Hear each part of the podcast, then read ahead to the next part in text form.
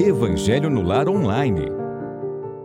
Olá, queridos amigos, sejam muito bem-vindos ao Evangelho no Lar Online. Que alegria contar com a presença de vocês, receber o carinho de vocês através das mensagens, dos recados, das participações que vocês colocam no chat. Então, Seja muito bem-vinda, Norma, lá de Belém do Pará, a Dirana, querida, de Itupeva, a Regina Célia, também. Seja muito bem-vinda e a todos aqueles que chegarão daqui a pouquinho no decorrer do nosso Evangelho no Lar e também aqui, o nosso boa noite, boa tarde, bom dia para aqueles que assistirão a esse momento em um outro horário, né? Não de forma síncrona, simultânea, mas após essa reflexão, esse estudo, as preces que faremos, porque nem sempre nós conseguimos estar presentes naquele instante porque a vida nos demanda muitas vezes a dedicação, o carinho a um familiar ou uma é, demanda profissional, por exemplo. Então, o bom da internet é isso, que nós podemos realizar um estudo, nos unirmos em preces e vibrações, e aqueles que não conseguirem participar ao vivo podem acessar ao conteúdo mais tarde. Isso não é maravilhoso? E mais amigos, mais irmãos chegando, Elizabeth Cordeiro, seja bem-vinda, Aline Sinal, o nosso querido Daniel, Daniel, seja muito bem-vindo, a Maria Assunção, de Pesqueira, em Pernambuco, o Daniel de Goiânia unindo então os nossos corações em torno do Evangelho no Lar Online, que é uma produção do canal Espiritismo e Mediunidade e conta com a retransmissão de canais parceiros. Web Rádio Fraternidade, TV Secal, Rede Amigo Espírita, TV 7, Lar Espírita Caminho do Cristo, canal Lições e Conexões. Então, pessoal, vamos elevar o nosso pensamento a Jesus, agradecendo a oportunidade de estarmos aqui para refletirmos e aprendermos sobre o seu evangelho de amor, mestre querido e amigo. Evangelho esse que se traduz num roteiro seguro para as nossas vidas, aquele capaz de promover o entendimento, o esclarecimento e o consolo, Aqui estamos de mentes e corações abertos para o aprendizado, mas principalmente para a reflexão. Que tudo aquilo que for proferido, refletido e dito na noite de hoje possa calar fundo aos nossos corações e possa também ser como a boa terra à espera do plantio, que todas as sementes que caírem em nossos corações possam germinar, crescer e frutificar. Esteja conosco, mestre, amigo e querido, hoje e sempre. Meus queridos, então, vamos lá. Vamos cumprimentar mais amigos que estão chegando e Olha, pessoal de Recife, vamos sim, Silvana, fazer preces, a Eliana Arompe, de, de São Paulo, e a Cida Pessoa de São José dos Campos. Cida, tive a oportunidade, um certo feita, de conhecer São José dos Campos, uma cidade muito linda. Como fazemos sempre, a leitura preliminar. E sempre digo que essa leitura preliminar é tão importante, por quê? Porque a maioria de nós guarda né, um dia a dia agitado, com muitas demandas, muitas coisas para serem resolvidas, refletidas. Às vezes estamos bem, mas um familiar não está bem, ou às vezes somos nós que não estamos bem e precisamos dedicar atenção, cuidado, endereçar os nossos ouvidos, uma palavra para aqueles que estão sob né, a égide do nosso lar. Então, o nosso dia a dia demanda, muitas vezes, uma força, uma perseverança, uma energia que pode, em dado momento, fazer com que nós percamos um pouco o foco para as coisas do espírito, para as reflexões acerca da vida que transcende a materialidade e não raras vezes, mesmo trazendo os conhecimentos da doutrina espírita à luz é, aliado, né, aliada ao Evangelho de Jesus, nós podemos muitas vezes ficar tão focados na questão a ser resolvida, no problema que nos surge, que acabamos nos esquecendo de que, no auge da dificuldade, uma prece, um pensamento endereçado a esse Pai de amor é capaz de mudar todo o panorama que estamos vivenciando. Não raras vezes, no auge daquele sofrimento, o desespero, o medo, a angústia, a ansiedade nos fazem esquecer ou deixar de lado essas lições consoladoras de Jesus aclaradas pelas luzes da doutrina espírita. Então, essa leitura que fazemos preliminarmente, ela tem o intuito de promover essa conexão de cada um de nós com as lições sublimes. Quando vamos lentamente nos sintonizando com algo maior, com algo sublime, com algo que rege as nossas vidas, que é a lei divina. E, para isso, vamos fazer a leitura de uma lição que está nesse livro, Coragem, psicografada por Chico Xavier, ditada por espíritos diversos. A lição de número 41, intitulada Confronto. Nos temas do plano físico, projeto que não se constrói, terra desempregada, livro que ninguém lê, receita escondida, carro sem uso, são valores potenciais cuja significação desconhecemos. Igualmente, nos assuntos do espírito, amor sem demonstração, fé sem obras, instrução sem trabalho, instrução sem proveito, melhor dizendo, ideal sem trabalho, entusiasmo inerte, assemelham-se a aparelhos e máquinas de cultura e progresso, cuja importância ninguém sabe. Estas imagens nos fazem reconhecer que, sem a necessária aplicação nos acertos e desacertos, ilusões e desilusões, conquistas e fracassos do dia a dia, o conhecimento espírita não passa de sonho distante, mas muito distante, do campo inevitável da experiência. Albino Teixeira, meus queridos. Que comparação maravilhosa. Primeiro, Albino Teixeira nos traz a comparação do carro sem uso, do livro que nem, ninguém lê, do projeto que não se edifica, que não sai do papel. E depois ele traz o amor que não se demonstra, a fé sem obras, a instrução sem proveito, aquela que não é compartilhada, não é? Aquela que não é vivenciada, o ideal que trazemos, mas não trabalhamos nesse sentido, no sentido de concretizá-lo, realizá-lo, entusiasmo inerte.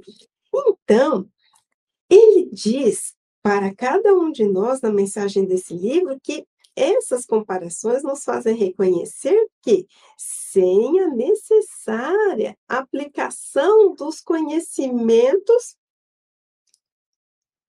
que a doutrina espírita nos traz, no dia a dia, nas questões de acertos e desacertos, ilusões e desilusões, conquistas e fracassos, esse conhecimento espírita não passa de um sonho muito distante no campo da experiência, no campo inevitável da experiência. Então, conhecer é o primeiro passo. Precisamos ler, precisamos estudar, precisamos refletir, precisamos de momentos como esses em que nos unimos em torno de uma mensagem para tentar compreender um cadinho mais. Só que apenas conhecer não basta. É preciso vivenciar esse conhecimento. É preciso interiorizar esse conhecimento. Quando nós lembramos, por exemplo, de um campo profissional, vamos imaginar um médico, porque eu acho que fica um exemplo bem é, característico do que o Albino Teixeira nos quis dizer nessa lição. O médico ele precisa aplicar tudo aquilo que ele conhece seu, na sua área de atuação. Ele precisa estudar para conseguir diagnosticar a doença, prescrever um tratamento, e assim conseguir restituir a saúde ou minorar o problema de saúde que aquela pessoa que busca o seu consultório está procurando. Então ele precisa o quê? Praticar, vivenciar esse conhecimento. Se ele assim não fizer, ele não poderá ser um profissional da área de medicina a mesma coisa somos nós que já temos uma noção, porque assim, estamos sempre em aprendizado, né?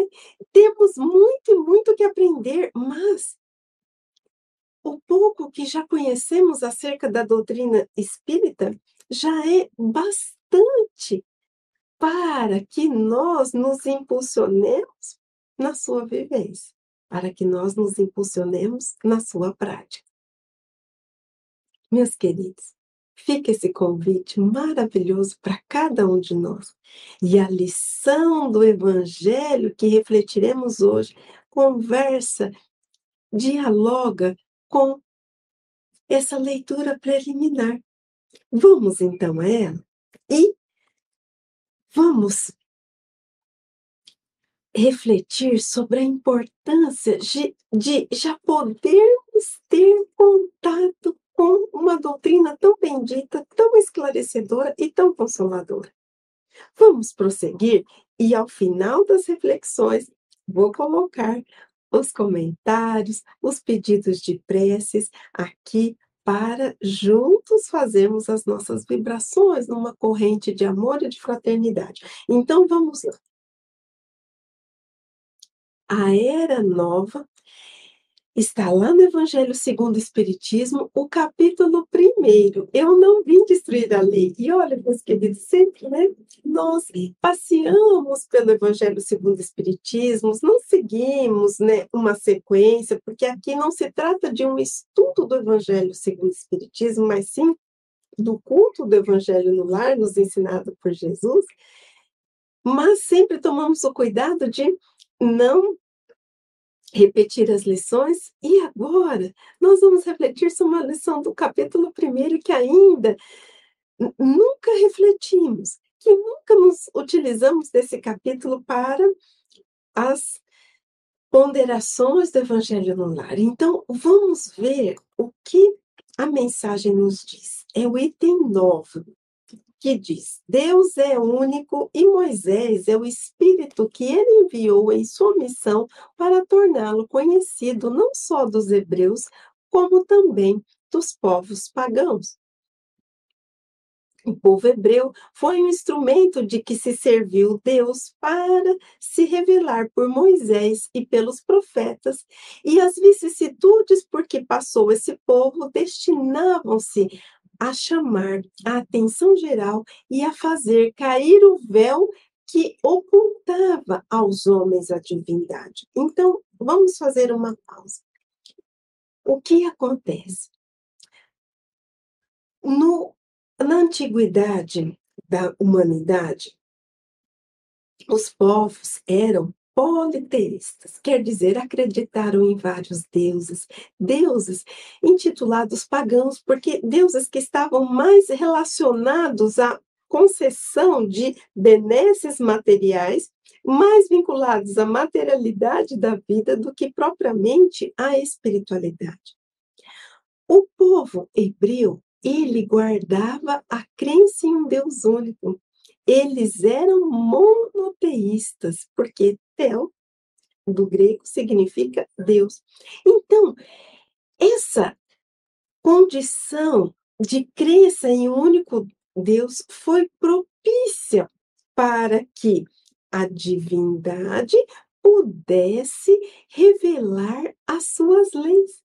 Porque em meio a, a povos pagãos que não traziam essa ideia de Deus único, que cultuavam vários deuses, que cultuavam deuses como o bezerro de ouro, por exemplo, ficaria difícil falar sobre essas leis divinas e sublimes. Então, Moisés foi esse instrumento divino que abriu o caminho para que as leis divinas fossem reveladas à humanidade. E isso é muito importante nós guardarmos. Por quê? Porque Moisés também, nas suas leis, ele essa, elas são divididas em duas partes. Moisés traz as leis divinas, que são os dez mandamentos, que foram ditados a ele no Monte Sinai, mas também Moisés traz a lei civil. A lei civil que está lá no Antigo Testamento, e que essa lei civil que nos é trazida, porque a partir do momento que foi escrita em um dado, uma dada época, destinada a um determinado povo, mas chega até nós, essa lei também, né, de uma certa forma, acaba sendo endereçada a nós, essa lei que nos foi trazida se re, referenciava as, aos ditames dos costumes da época. Moisés escreveu as 614 leis ali da sua Torá para disciplinar um povo que ainda estava um tanto quanto perdido que precisava de uma lei que o controlasse, que o dirigisse, que indicasse o rumo. Então, quando nós percebemos que existe uma lei humana e uma lei divina nesse Antigo Testamento, que nos foi trazido por Moisés, nós começamos então a perceber que a lei divina ela é imutável e que a lei humana ela se modifica de acordo com as necessidades da humanidade, assim, por exemplo, como as nossas leis atuais estão sempre se modificando para se adequar aos costumes, à nova maneira de se organizar da sociedade. Partindo desse princípio, vamos seguir e tem muita coisa boa nessa lição para nós refletirmos. E diz assim: os mandamentos de Deus dados por intermédio de Moisés contêm o germen da mais ampla moral cristã. Os comentários da Bíblia, porém, restringiam-lhe o sentido, porque, praticada em toda sua pureza, não na teriam então compreendido mas nem por isso os dez mandamentos de Deus deixavam de ser como um frontispício brilhante, quer dizer, aquela fachada, né? Brilhante, qual farol destinado a clarear a estrada que a humanidade tinha de percorrer. Então, aqui, sim, está sendo trazido à baila isso que como era necessária uma lei para poder conduzir aquele povo, para dar uma direção, para regular as relações entre eles, desde as relações é, comerciais, matrimoniais, no campo da fé, muitas vezes essa ênfase nos dez mandamentos, ela ficou um pouco de lado, porque eram muitas questões, mas aqui está sendo dito, mas mesmo assim, esses dez mandamentos, eles não deixaram de ser esse farol destinado a clarear a humanidade. E olha aqui o que diz a mensagem. Os mandamentos de Deus contêm o germe da mais ampla moral cristã. Seguindo, a moral que Moisés ensinou era apropriada ao estado de adiantamento em que se encontravam os povos que ela se propunha regenerar. E esses povos semi-selvagens, quanto ao aperfeiçoamento da alma, não teriam compreendido que se pudesse adorar a Deus de outro modo que não por meio dos holocaustos. O que, que são os holocaustos? Aqueles sacrifícios, né? Em que animais eram sacrificados em nome de Deus para, como uma doação a Deus para uma dádiva a Deus, nem que se devesse perdoar a um inimigo. Naquele tempo, sim, se hoje nós ainda guardamos sentimentos, pensamentos e atitudes que beiram a brutalidade, imaginemos nós naquela época. Então, a Torá que Moisés nos traz, porque a Bíblia é composta pela Torá, escrita por Moisés, mas depois também o Antigo Testamento traz outros livros de profetas, e dependendo né, da denominação religiosa, trazem mais ou menos livros, e depois também tem o Novo Testamento, que seria o ensino de Jesus, o Evangelho de Jesus, os Atos dos Apóstolos, as cartas de Paulo e os, o Apocalipse. Então, nós precisamos entender que era necessário que fosse imposta, que fosse feita uma lei para ordenar a humanidade naquela época. Se hoje é necessário, imagine aquela época. Então, nós precisamos conseguir separar as coisas para não interpretar muitas vezes a literalidade do que está escrito, principalmente no Velho Testamento. E isso é tão importante nós trazermos essa noção porque quantas vezes, enquanto espíritas, né, somos questionados acerca da validade dos ensinamentos da Bíblia? Quantas vezes as pessoas tiram um versículo do Antigo Testamento e, de, e vem né, com, contrastar com algo que está no Evangelho segundo o Espiritismo, por exemplo, ou com algo que está no Novo Testamento. Então, precisamos entender o caráter da lei divina e da lei humana presente, então, aí na Torá, dos ensinamentos de Moisés. Mas vamos seguir Notável do ponto de vista da matéria e mesmo do das artes e das ciências, a inteligência deles, muito atrasada, se achava em moralidade, e não se houvera convertido sob o império de uma religião inteiramente espiritual. Era-lhes necessária uma representação semimaterial, qual aqui apresenta então a religião hebraica. Os holocaustos, que eram esses sacrifícios, né, lhes faltavam lhes falavam aos sentidos, do mesmo passo que a ideia de Deus lhes falava ao espírito. Então, meus queridos, olha que interessante. Os sacrifícios, os rituais e todas essas questões presentes na religião hebraica à época eram necessárias para se fazer essa ponte de ligação, essa conexão entre o homem e Deus, entre o homem e a vida que continua para além dessa presente existência. Assim como nós, muitas vezes, nos fazemos uso, ainda hoje, de símbolos, de imagens, para que essa conexão seja feita. Isso por quê? Porque ainda guardamos uma dificuldade de conexão direta. E é preciso todo respeito, é preciso todo amparo e cuidado para não ferir a crença do outro. Se hoje ainda trazemos essas dificuldades, como sempre falamos, imaginemos a, tempo que foi escrita a Torá.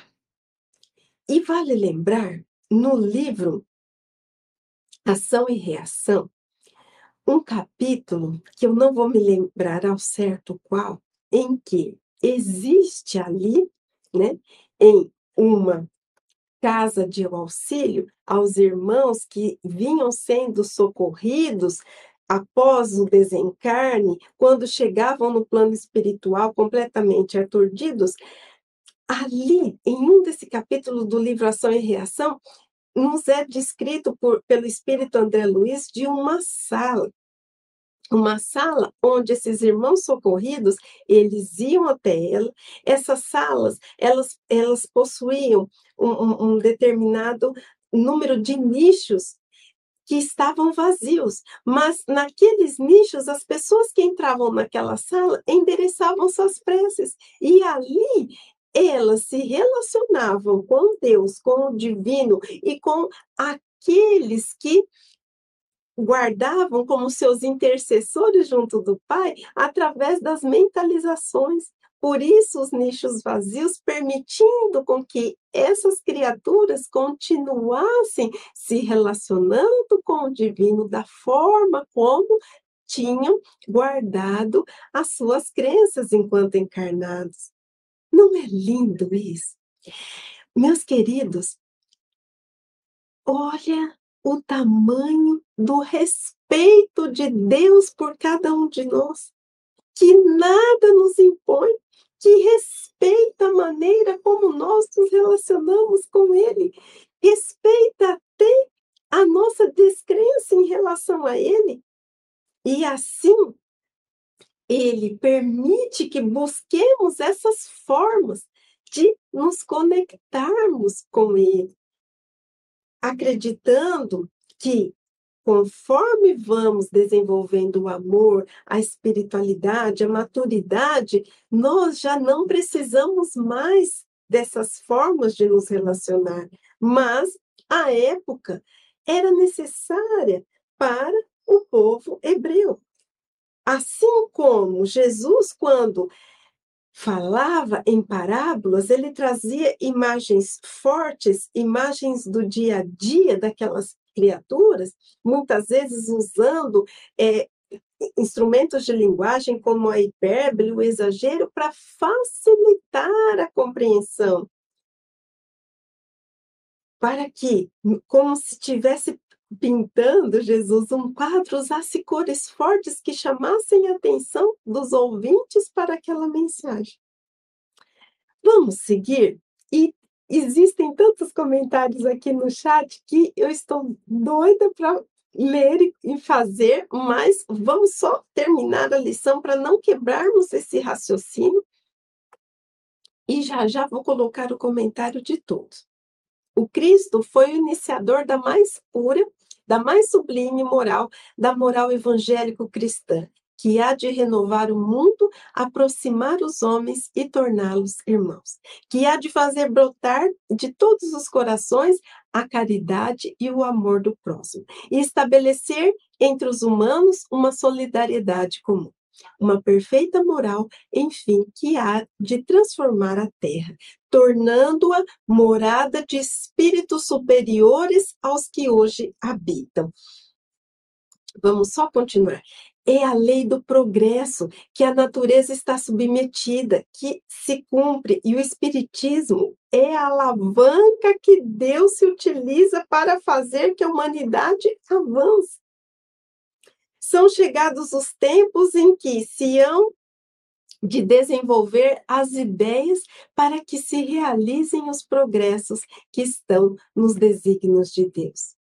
Tem elas de seguir a mesma rota que percorreram as ideias de liberdade e suas precursoras. Não se acredite, porém, que esse desenvolvimento se efetue sem lutas, Não, aquelas ideias precisam, para atingir a maturidade, de abalos e discussões a fim de que atraiam a atenção das massas. Uma vez isso conseguido, a beleza e a santidade da moral tocarão os espíritos, que então abraçarão uma ciência que lhes dá a chave da vida futura e descerra as portas da felicidade eterna. Moisés abriu o caminho.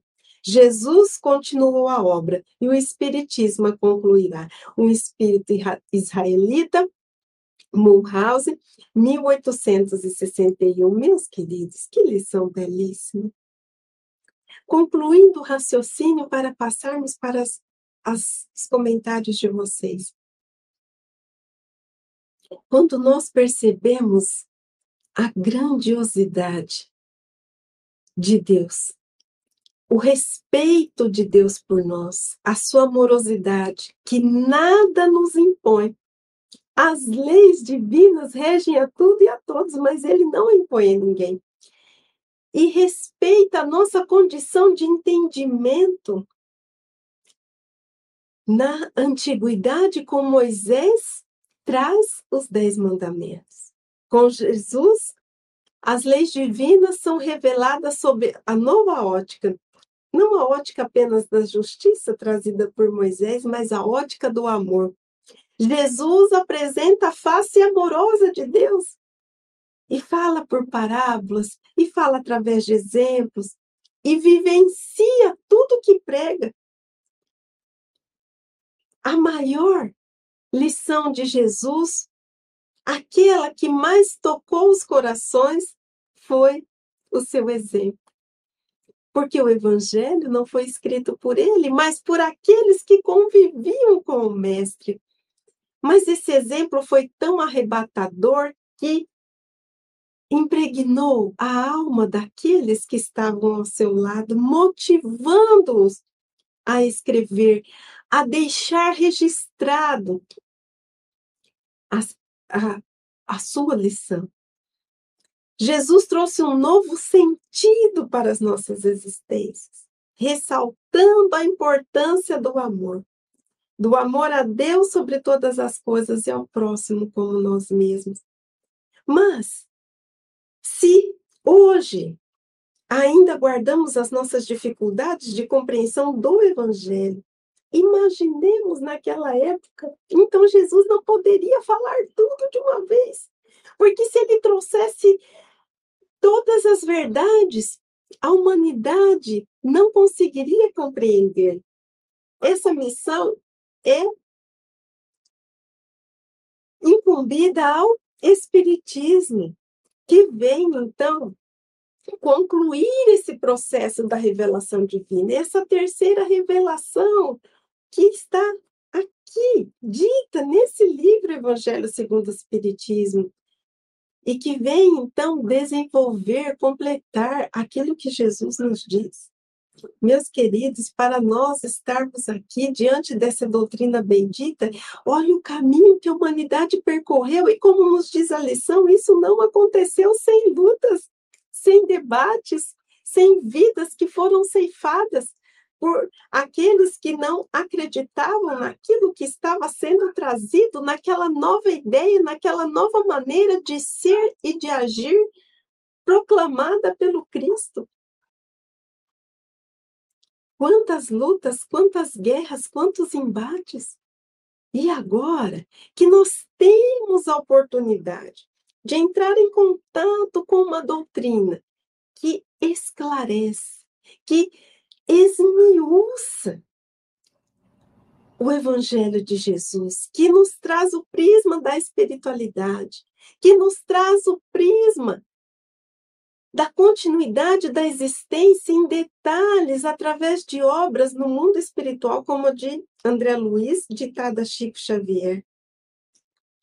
Qual a nossa postura diante dessa doutrina consoladora?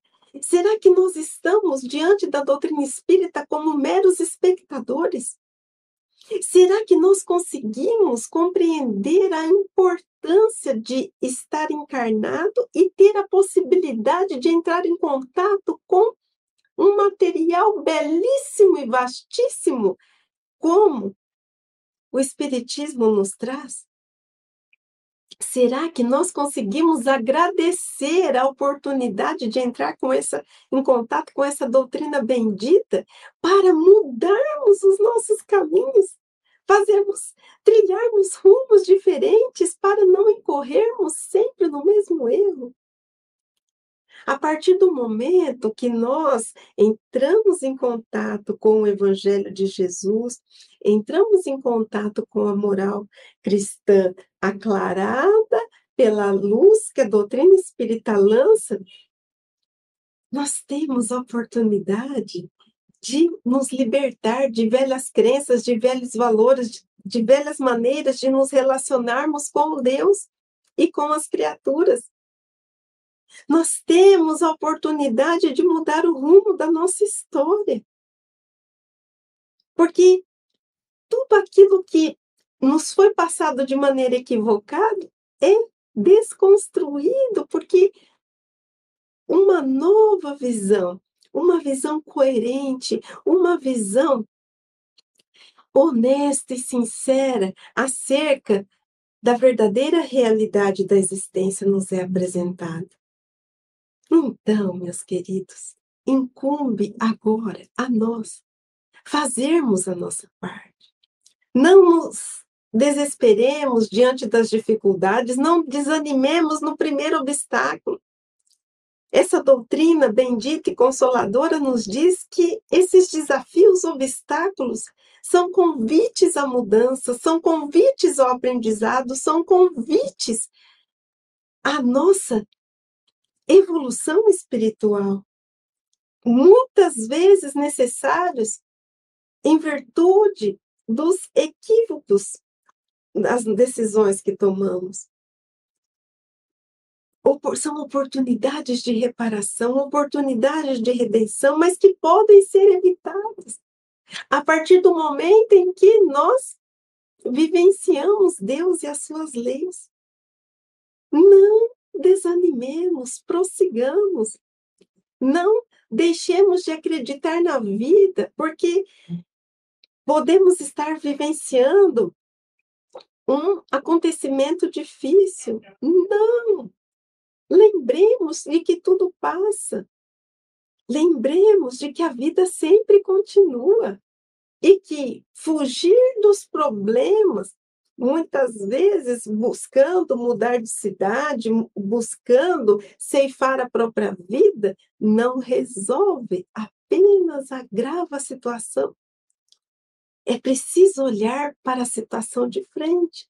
Por mais que doa, por mais que exija o sacrifício, por mais que aquilo nos custe lágrimas, mas a lembrança de que somos amparados por um Deus que toma todo esse cuidado com nós, que prepara o terreno para que nós entremos em contato com as suas verdades. Quando pensamos desse cuidado com Deus com a humanidade, percebemos o quanto somos amados, o quanto somos respeitados e queridos pelo Pai. Como diz Leon Denis, o amor é o olhar de Deus. Deus olha para cada um de nós. E saibamos reconhecer a grande oportunidade que estamos tendo na presença e existência, através do contato com essa doutrina de amor e apliquemos os conhecimentos, ainda que pequeninos, que possuímos, para seguirmos em frente na nossa caminhada. Estamos diante de um verdadeiro banquete quando podemos ler um livro, uma obra edificante. Estamos diante de um verdadeiro banquete quando podemos refletir em momentos como esse em que vocês trazem novas ideias e ponderações para construirmos juntos o conhecimento. estamos diante de um grande banquete quando elevamos a nossa alma em preces a Deus, a Jesus, a espiritualidade maior, permitindo que essa espiritualidade deposite os alimentos da alma necessários para nossa sobrevivência. Então, meus queridos, saibamos agradecer o pão do Espírito que nos é ofertado a cada palavra de cada linha, de cada obra dessa doutrina consoladora. E, assim, interiorizemos a mensagem e a vivenciemos. Não é fácil, mas é possível. E para isso é preciso a ação da nossa vontade. Chega, eu não quero mais ser aquela velha criatura. E tenho elementos eu tenho subsídios e tenho ensinamentos e tenho livros e obras que podem me mostrar o caminho, me esclarecer, mas é preciso que o caminho seja trilhado por nós. Ninguém pode trilhar esse caminho em nosso lugar, não podemos terceirizar. Então, vamos dobrar as mangas e colocar as mãos ao trabalho o trabalho da própria transformação. E vamos aqui cumprimentar aqueles que eu não cumprimentei.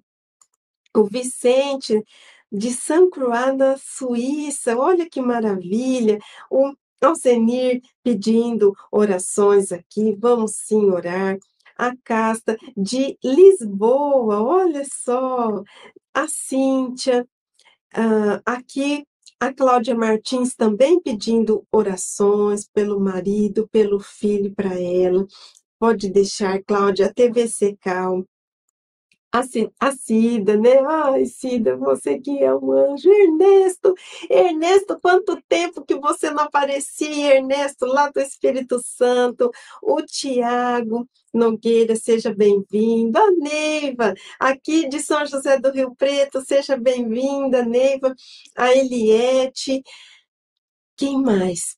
A, a Cíntia, né? Aqui a Ingarde, e aqui a Cintia falando, embora não conseguíssemos entender a dimensão da mensagem, ela veio mesmo assim, não é? A Cintia se referindo àquele momento em que a mensagem foi dita, né? Ao povo hebreu, depois a mensagem foi dita a Moisés e, a, eh, desculpa, a, por Moisés, depois a mensagem foi dita por Jesus, trazida por Jesus um pouco depois, e alguns séculos depois a mensagem do Espiritismo está sendo trazida ela foi lançada, né, Cíntia, em forma de semente.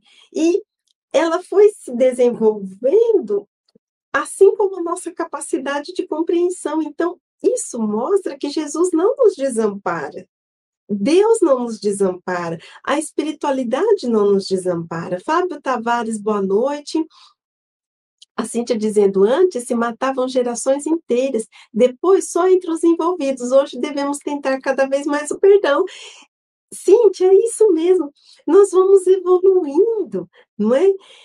Pode ser que hoje não consigamos fazer tudo o que Jesus viveu, mas nós já conseguimos ter uma consciência maior de que o ódio, a raiva, a agressividade não nos levam a lugar nenhum. Nós já nos conscientizamos que isso nos faz mal. Agora a gente está naquele processo de burilamento de nós mesmos para conseguirmos trazer a compreensão, o perdão para os nossos dias. Mas já caminhamos, já procuramos resguardar a, as vidas, inclusive vi, as vidas dos animais que hoje buscamos tanto proteger, resguardar a natureza. Isso não é lindo? Isso não mostra como a nossa consciência vê, vem despertando. Sim, Jesus trazia uma maneira figurada de falar, até o próprio Moisés, em muitas situações, Adirana, creio que os dez mandamentos, os códigos de leis morais, não são antigos e, ao mesmo tempo, ah, são tão antigos e, e, ao mesmo tempo, tão atuais, que constituem base de muitas constituições mundiais. É, Dirana, você tem completa razão. Por que, que eles, apesar de serem antigos no seguinte sentido, de serem, terem sido escritos em uma época remota, são atuais? Porque o seu punho é de lei divina. Ele guarda a natureza de uma lei divina, e a lei divina ela é imutável. Ela traz princípios que regem a todo o universo e a todos os multiversos. Então você tem razão, sim. É, João Carlos de Campinas, o Fernando Colombeira de São Carlos, Alzenir de Recife, e a Cíntia lembrando que Jesus falou de amor e viveu o amor. Isso é o mais importante, a vivência do amor. Vamos ver que o, André, o, o Daniel, desculpa, está falando. Daniel diz assim: Moisés iniciando as leis morais. Foi sucedido, por, foi sucedido por Jesus quem exemplificou a lei de amor, cabendo ao Espiritismo dar cumprimento às ideias de evolução espiritual que progredirá a humanidade a regeneração. Exatamente. Moisés abriu o caminho, Jesus trouxe uma. Ele continuou a obra e o Espiritismo concluirá. Então, nós precisamos ter respeito por esses que nos antecederam. Nós precisamos compreender a grandiosidade, o sacrifício, a dedicação e o trabalho desses que deram suas vidas para que hoje estivéssemos aqui, falando de Espiritismo, falando de Jesus, falando da importância de Moisés para a humanidade. E não simplesmente sem refletir e sem conhecer, refutar os ensinos, por exemplo, que nos foram trazidos por um deles. É preciso, sim, essa consciência. É preciso, sim, que tenhamos essa gratidão. E, e já paramos para pensar, meus queridos, na época de Kardec, como ele enfrentou o preconceito, quantos adversários, quanta contrariedade, quantos obstáculos, e mesmo assim ele foi em frente, continuou com seus estudos, com suas pesquisas. Nós conseguimos imaginar o quanto que o nosso querido Chico Xavier vivenciou de dificuldades para conseguir deixar mais de 400 obras psicografadas, porque ele trabalhava e nunca faltou ao serviço ele tinha suas incumbências domésticas. Ele tinha suas responsabilidades enquanto cidadão. E a maneira que ele conseguiu conciliar tudo isso foi reduzindo as horas de sono. E quanto preconceito, quantos ataques, quanta agressividade verbal, quantas dúvidas, quanta calúnia acerca do seu trabalho, até que, com o tempo, com a sua perseverança, com a sua bondade, com o seu amor, as pessoas reconhecessem a grandiosidade de Chico Xavier e do seu trabalho. O que estamos dedicando a essa doutrina bendita? Será que nós estamos como aqueles que estão diante de um tesouro e não estamos reconhecendo esse tesouro? Será que estamos diante de oportunidades e estamos desperdiçando oportunidades? Será que essa doutrina que nos oferece tanto está recebendo o melhor de nós?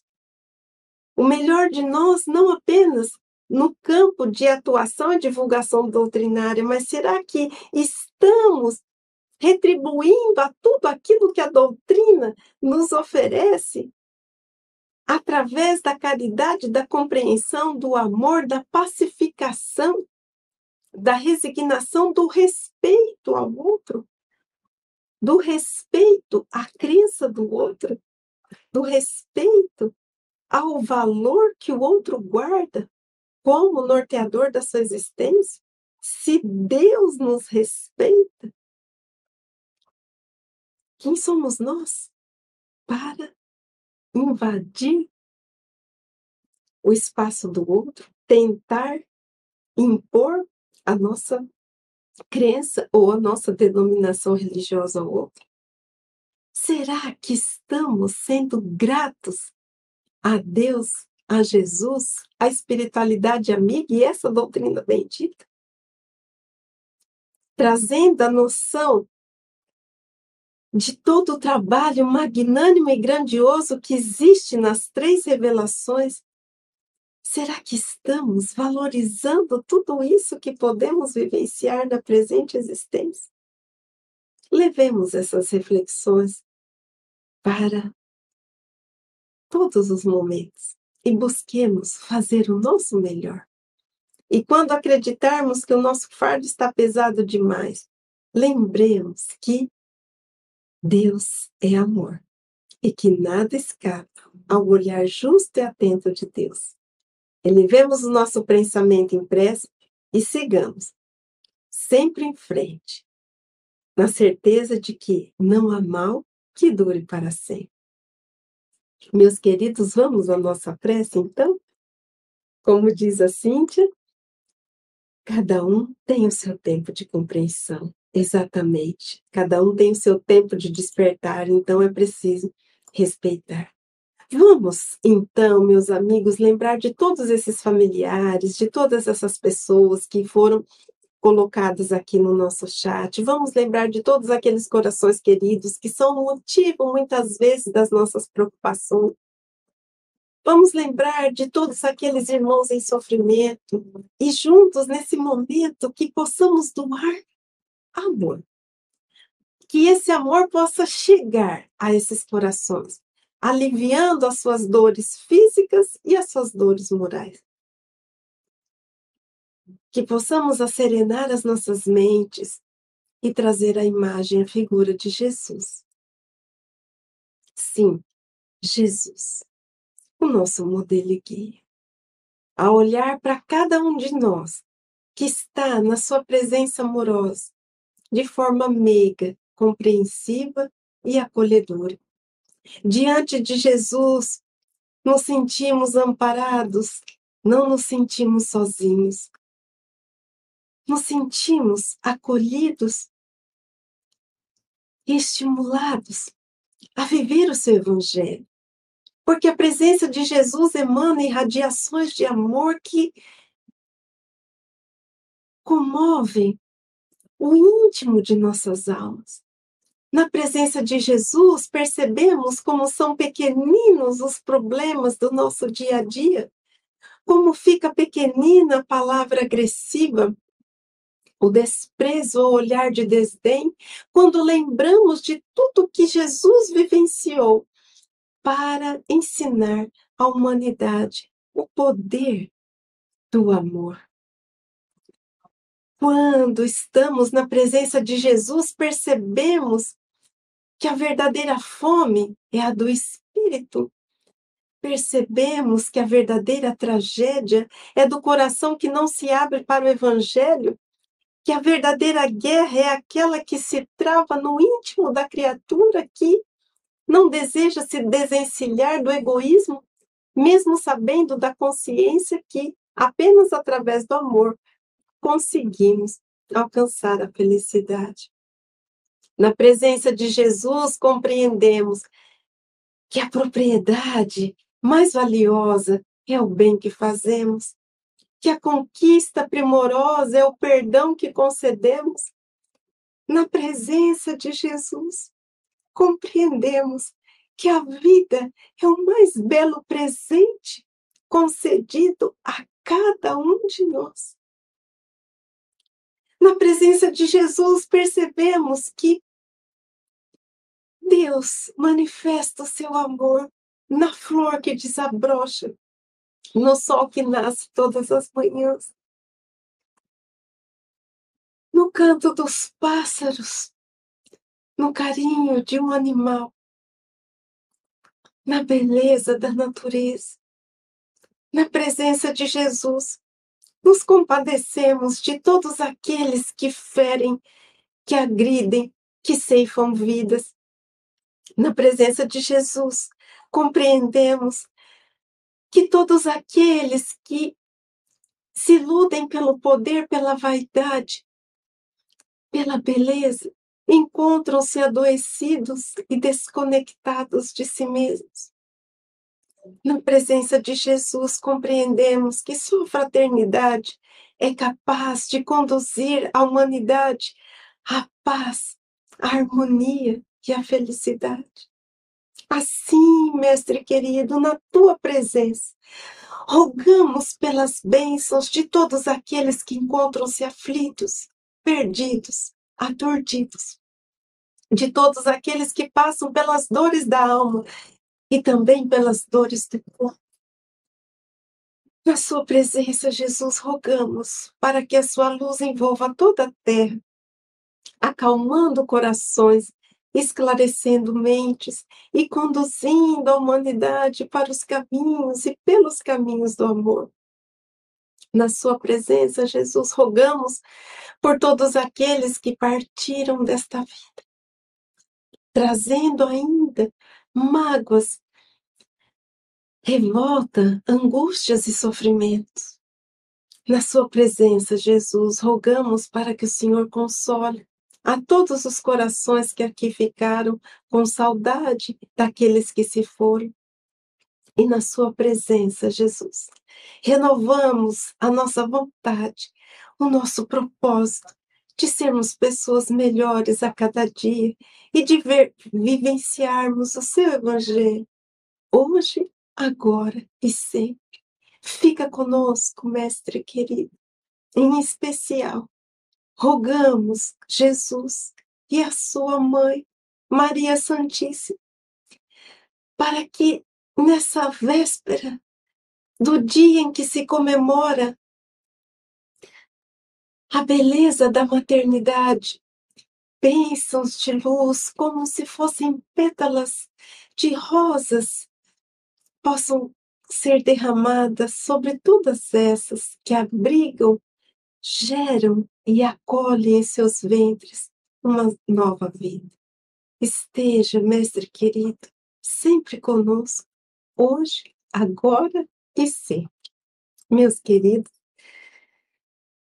muito obrigada pela presença de vocês. É sempre uma alegria contar com as vibrações, com a companhia, com as contribuições de vocês nesse momento. Nos unimos verdadeiramente em torno de um ideal comum. Não existe distância física capaz de separar os corações e nós temos a prova disso. Jesus abençoe a todos, para todas as mamães que estão aqui. Um feliz Dia das Mães. E semana que vem tem mais Evangelho no Lar Online. Espero por todos vocês e até lá. Estude conosco. Faça parte da família Espiritismo e Mediunidade. Em Lives TV.